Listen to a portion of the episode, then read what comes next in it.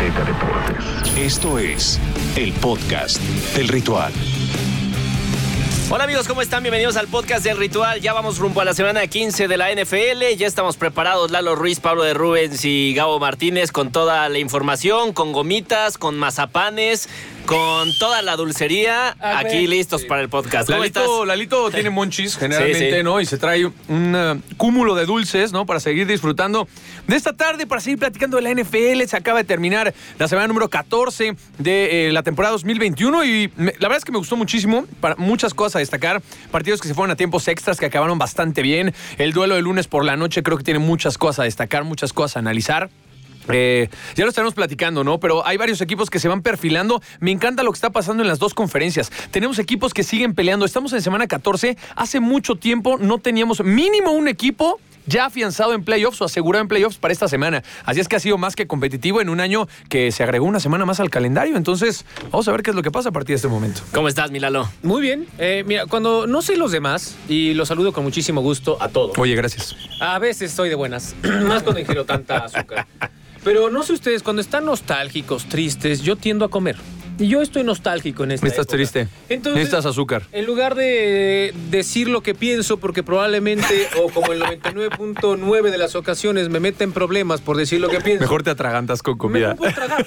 No, mejor como y listo. Entonces, mejor les puedo compartir un poco de felicidad, de esas calorías vacías en esta época de sembrinas donde todo es válido.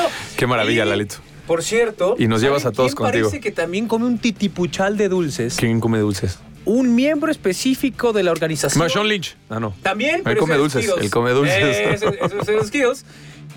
Aaron Un miembro Rodgers. específico, No. Aunque le falta porque Cerca. a veces es medio amargado, ¿eh? O sea, es un gran jugador, pero a veces sí es medio grinch.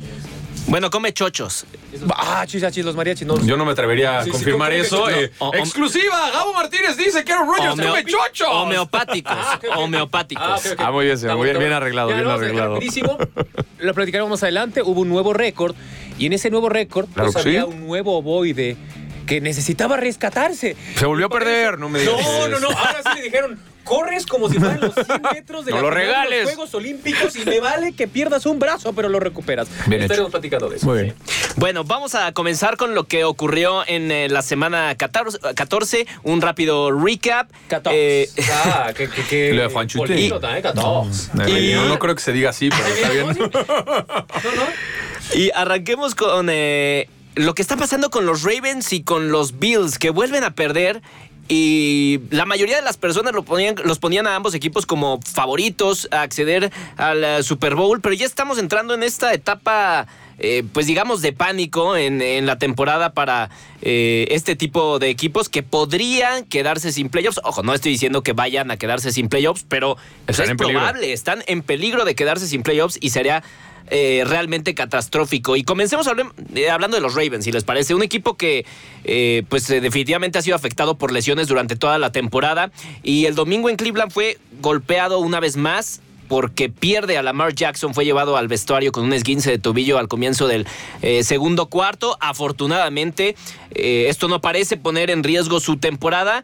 Pero si lo sumamos a los últimos resultados del equipo, tres derrotas en cinco partidos, pues eh, definitivamente es un obstáculo más eh, para este equipo que está sufriendo bastante, señores. ¿Se Sí. van de la temporada? o se Mira, va, a ser, va a ser un tema bien interesante lo que va a pasar en la recta final, porque hay muchos equipos justamente que están empezando a hacer cuentas. Y cuando empiezas a hacer cuentas es porque las cosas no andan muy bien. Y el tema de los Ravens es una de esas, ¿no? Eh, un equipo que ha caído ya en el- los, las últimas tres semanas, tal vez, que ha venido en una baja de rendimiento. Siempre lo hemos dicho, el verdadero fútbol americano de la NFL empieza a mediados de noviembre, principios de diciembre, donde tienen que jugar mejor las franquicias y donde realmente se ven los equipos que van a llegar a postemporada. Los Ravens están cayendo. El gran problema de estos Ravens es que tienen el calendario más complicado de la NFL de cara a la recta final.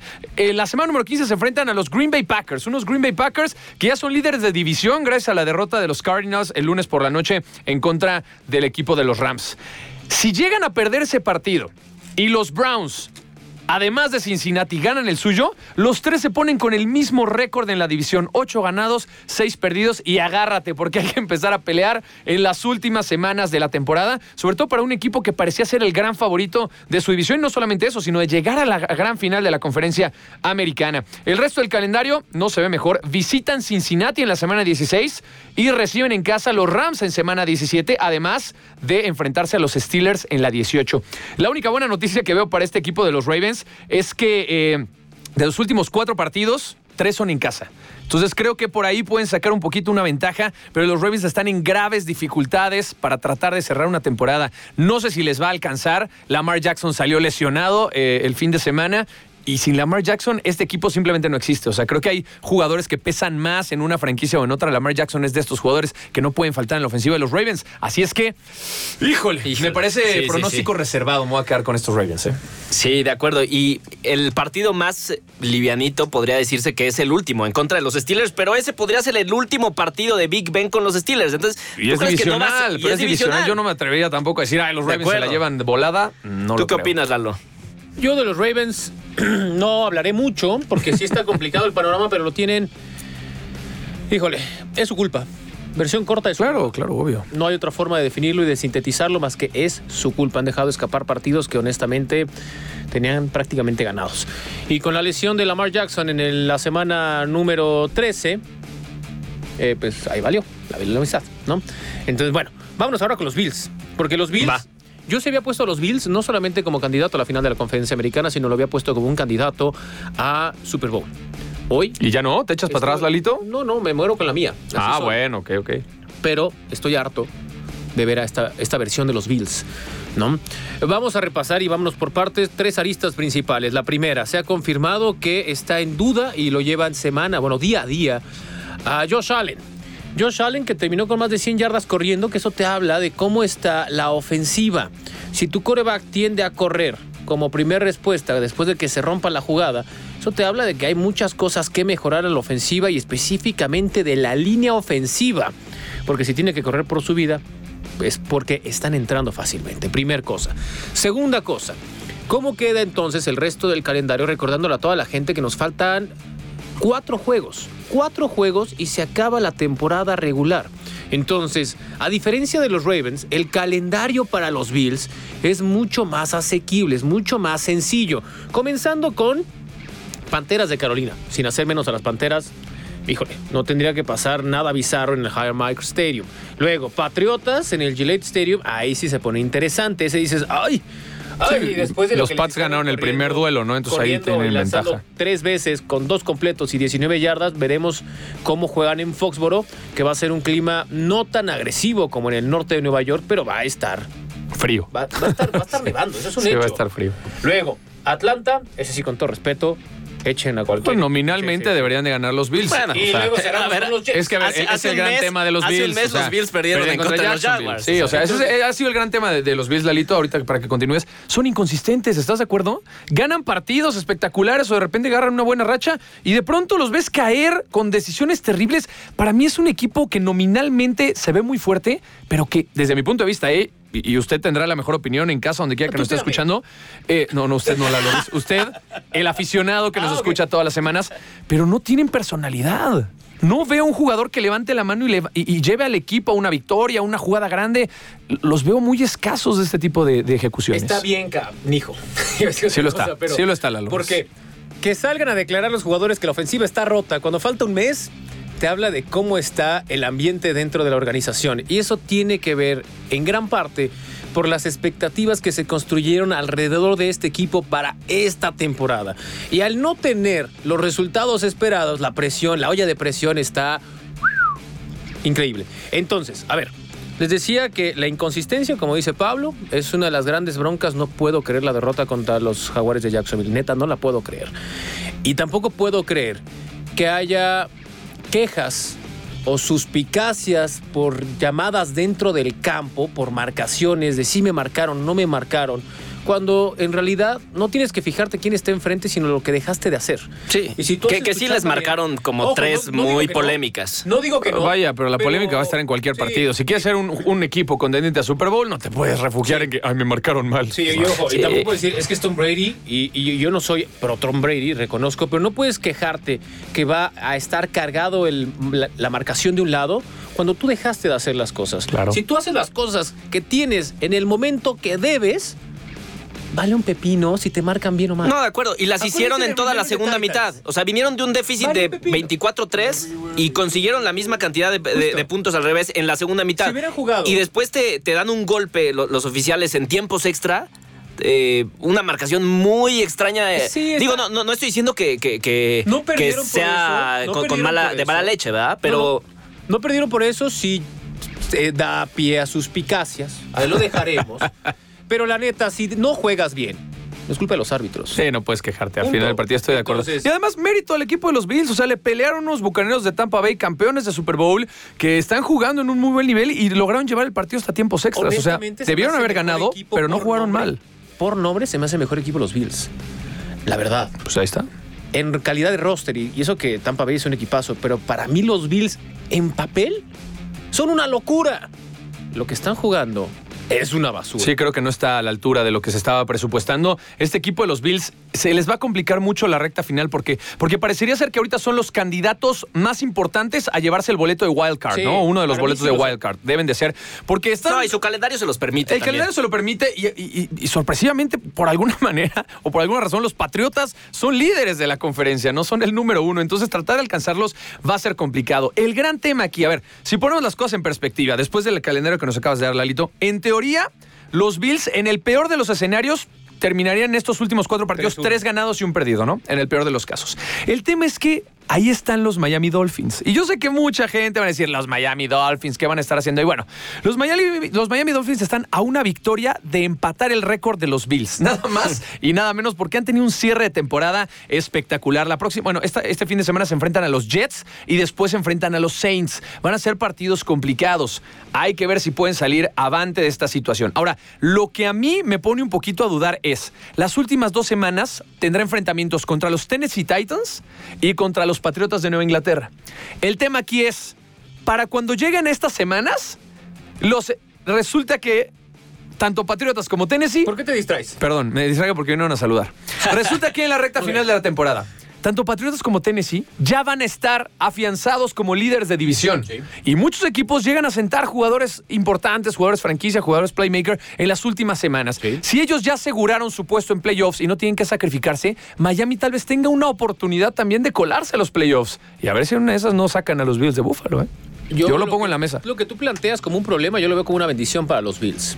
¿Ok? ¿Por qué?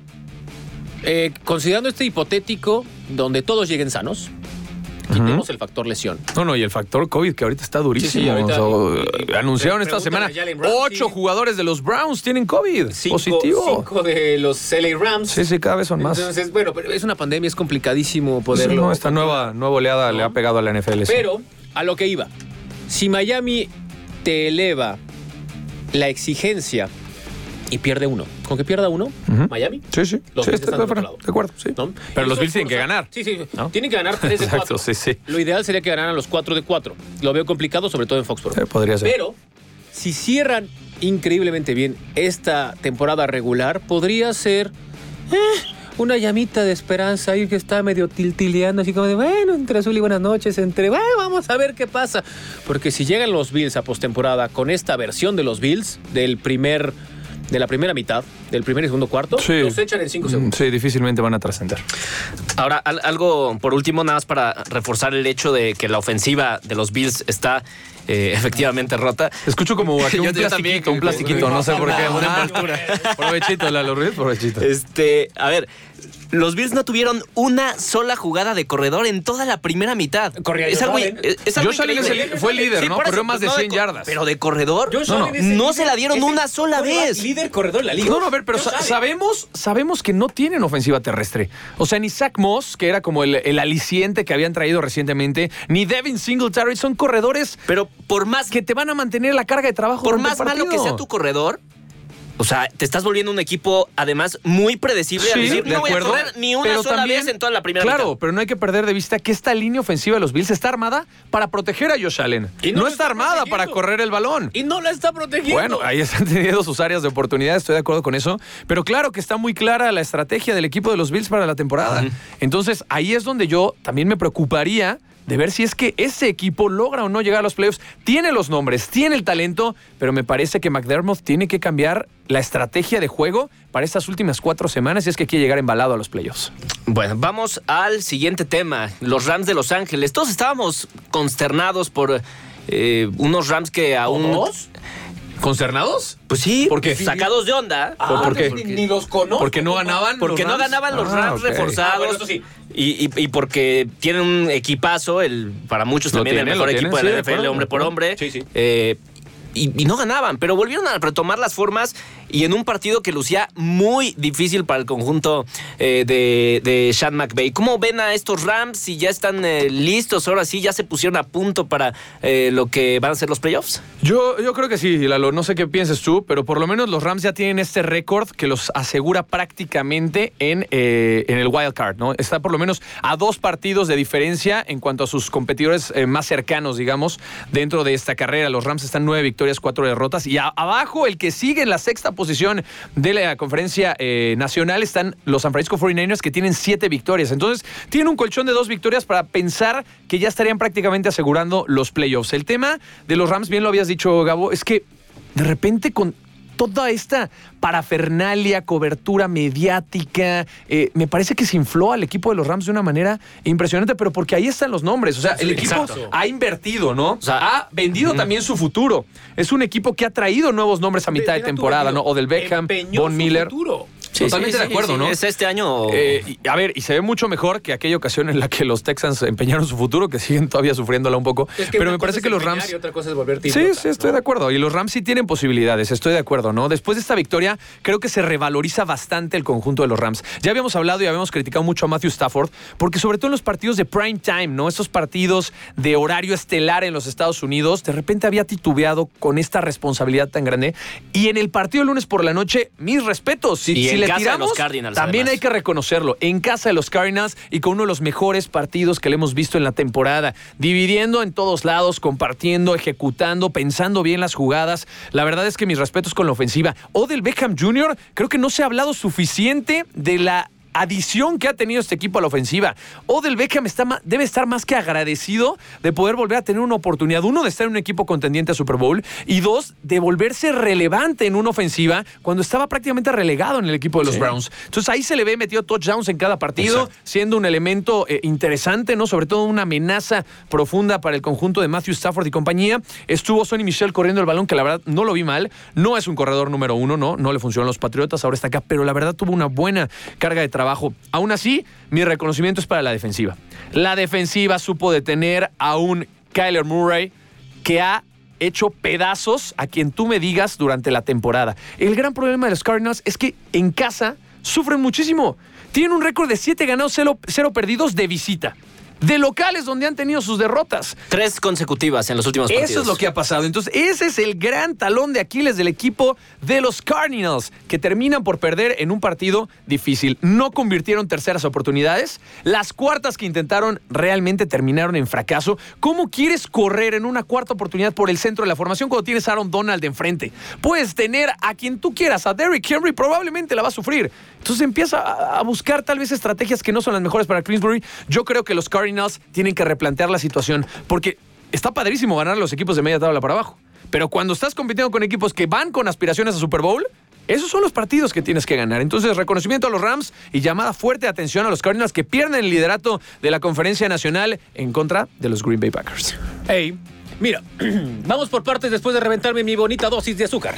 Que- Bien, Lalo, qué bueno que lo disfrutaste. Ha- Hablé mucho para que pudieras terminar. Muchas gracias. Yo estaba Pero bueno. platicando en friega, pero se Bien, me agradece. tra- tranquilo, te señor. No, una no hay presa. explicación. Ah, mire, Date, qué vámonos. amable. ¿Qué- Bueno, ¿Gustas, Gabo? A ver. No, ¿cómo estoy bien, este- gracias. Oye, Gabo, Está por dieta, está dieta el señor. En Andamos- diciembre, andamos la bajando única Sí, porcentaje ese es de el grasa. peor momento En para estar a la dieta. única dieta que debes seguir es la que te lleven villancicos y bebas y bebas y vuelvas a beber. Hay Como que, los hay que peces. lucir en Un la playita en en Año Nuevo, papá.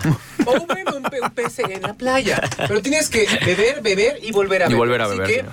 elija sus vasos. Me estoy guardando para la fiesta de Y Año Nuevo, elija que es sus el viernes. ¿eh? también. No, De la, la- de aquí, de la de TV Azteca. Pero que a toda máquina. Este, muy Pero bien, bueno, ¿a qué ah, íbamos? Pero bueno, en fin, antes de que me metan más líos, vámonos con este partido. ¿Cómo llegaban estos dos previo a conocer el marcador? Llegaba como la tercera mejor ofensiva Arizona, la mejor tercera ofensiva dentro de la liga. Y luego llegaban los LA Rams con una de las defensas top 5 dentro de la liga. A partir de ahí sonaba interesante y de repente dicen, oigan, ¿qué creen? No va a estar Jalen Ramsey y todos. ¿Cómo? ¿Por qué? Está en la lista de reservas. ¿Cómo? ¿Qué tiene? Le dio COVID. Mm.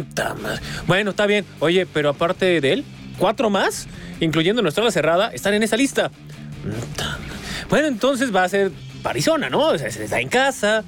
Está de Andre Hopkins. Sanos todos. Y ni, y así, sí. También con equipo completo, muchos hubieran pensado que ganaría Arizona por el tema de la localía. Es que a mí lo que me intrigaba era ver a un de Andre Hopkins contra un Jalen Ramsey. Ver ese duelo para ver si es cierto que Jalen Ramsey, que se me hace un extraordinario corner, puede contra uno de los mejores dentro de la liga y de este año. Entonces cuando dices, bueno, no va a estar, sabías ipso facto que iban a atacar la zona de esa ausencia. Y de repente te topas con que Aaron Donald, con simplemente dos deditos, manda la fregada al guardia, al tackle, al centro. Es dominante en su posición, hizo mucho menos notoria la ausencia. Y si te vas al partido, lo de la ofensiva de los Rams fue una locura. Locura, el partido terminó 30-23 y lo más interesante, previo a este duelo tenían dos partidos de ventaja los de Arizona. Después de este duelo, los Rams se ponen a uno. Y eso es lo más interesante porque tienes ausencias. Entonces, los Rams tienen marca de 9 ganados, 4 perdidos. Y ahora Arizona se queda con 10 ganados, 3 perdidos. Entonces, lo que decía Pablo, quieres ser contendiente, quieres que la gente dentro de la liga te respete, gana estos partidos. Y más si eres local.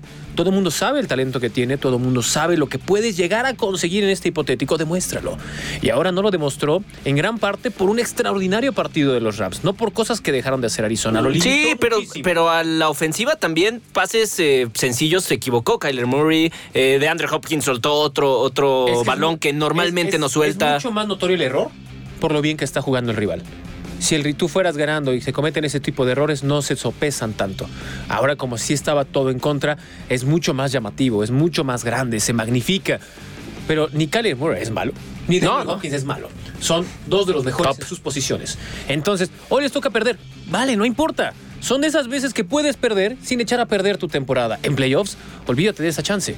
Así que para el escenario que tenían planteado, por supuesto, no era una derrota, pero no es el peor ni es el cataclismo que pueda llegar a Arizona. Bueno, pues ahí está lo de los Rams. Como conclusión, parece, parece que podrían estar afinando sus detalles en el momento perfecto, de cara a la parte más importante de la temporada.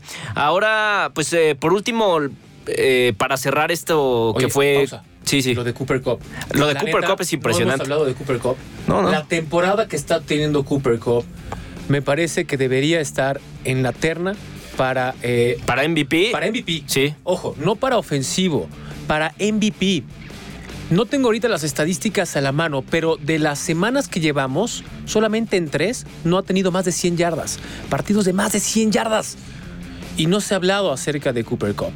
Sí, de acuerdo. se volvió viral una entrevista, el partido de la semana pasada, donde llegaban después del partido y le preguntan, oye, ¿cómo te diste cuenta que tu marcación iba a ser el disparo? Entonces muchos dirían, ah, ahora a ver qué contesta.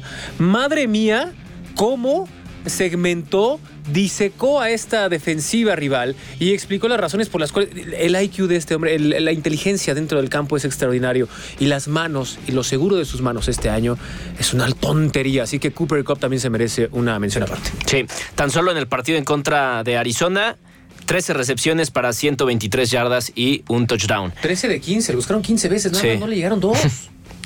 Impresionante, sí. Se tomara en cuenta un poco más a, a otras posiciones que no fueran de la de mariscal de campo para MVP, pues él estaría sin duda en la terna. ¿O qué me dices Jonathan Taylor? Este corredor También. también una locura con los Colts.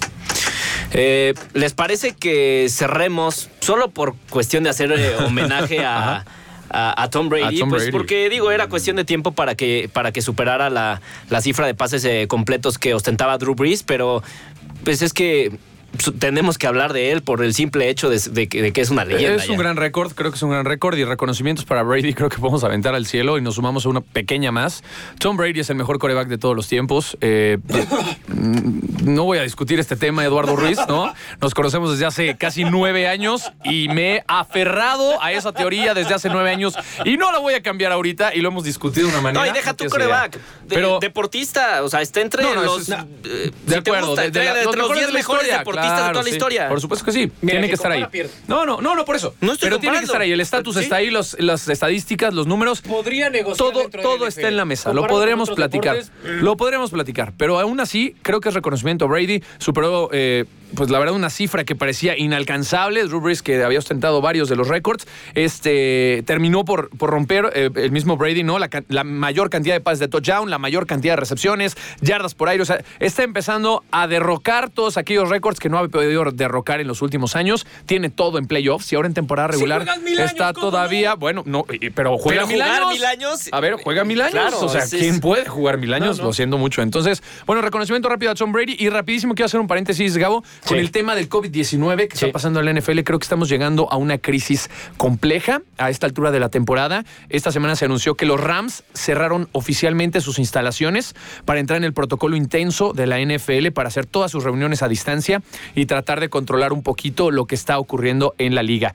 Cada semana estamos escuchando más casos positivos de COVID. Lo importante y lo que según han anunciado a lo largo y ancho de estas semanas es que la mayoría, si no es que todos los jugadores que han salido positivos ya están vacunados, entonces pueden estar tranquilos, el tema del contagio es menor, pero aún así la NFL tiene, estoy seguro que en los próximos días o en las próximas semanas vamos a empezar a ver un protocolo de COVID mucho más intenso o mucho más eh, eh, aferrado, digamos, a las normas, porque esto puede llegar a salirse de las manos. Todavía es una llamada de atención, pero poco a poco hay mayor cantidad de noticias al respecto y creo que la liga tiene que poner eh, pues cartas en el asunto porque ya se viene el Super Bowl, se viene la recta final y no quieres volver a tener otro partido final del fútbol americano profesional en los Estados Unidos vacío en el estadio, con mucha preocupación. O sea, creo que hay maneras. Vamos a ver qué es lo que estipula la NFL en los próximos días. Perfecto, pues eh, ahí está con el- la recapitulación de lo que ocurrió en la semana 14.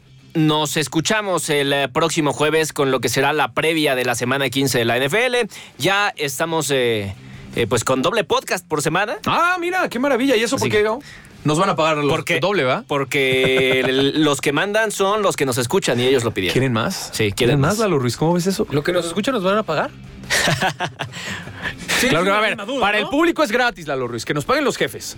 No. ¿No? ¿Tampoco? ¿Ellos sabes cómo nos pagan? Con, con su preferencia. Dándole reproducción. Con su preferencia. pago, claro. Claro. Porque así lo monetizamos. ¡Ah, vámonos! Venga. Eh, Pablo, Lalo, gracias. Gracias, Lalo Martínez. Nos vemos. Nos eh, escuchamos el jueves. Diría la próxima semana, pero nos vemos en la siguiente emisión. Ahí nos o ya. Cámara, bye. Arrancamos el otro. Bye. No te pierdas el próximo episodio del podcast del ritual.